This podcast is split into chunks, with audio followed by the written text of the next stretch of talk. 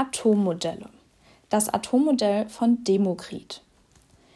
Vom Jahre 460 bis zum Jahre 371 vor Christus lebte in Griechenland der Forscher namens Demokrit. Dieser Demokrit wollte herausfinden, woraus die Dinge in seiner Umgebung bestehen.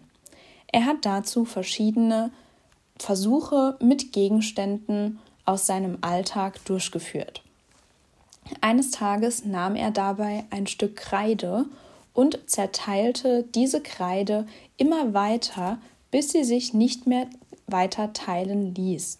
Das heißt, er hat mit seinen Möglichkeiten, zum Beispiel Steinen oder einer Art Messer, immer wieder versucht, diese Kreide noch kleiner zu machen.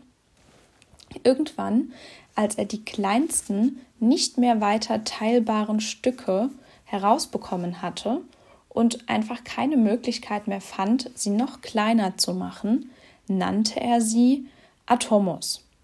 Atomos ist nämlich ein griechisches Wort und bedeutet unteilbar denn er konnte sie ja nicht mehr weiter zerteilen. Aus diesem griechischen Wort Atomos ist unser heutiges Wort Atom entstanden, denn wir haben das griechische Wort für unteilbar quasi übernommen und haben daraus das Wort Atom oder wenn es mehrere sind, Atome gemacht. Ähm, Demokrit konnte noch nicht genauer beschreiben, wie die Atome aussahen, von der Form her oder so, denn die waren alle noch sehr unterschiedlich.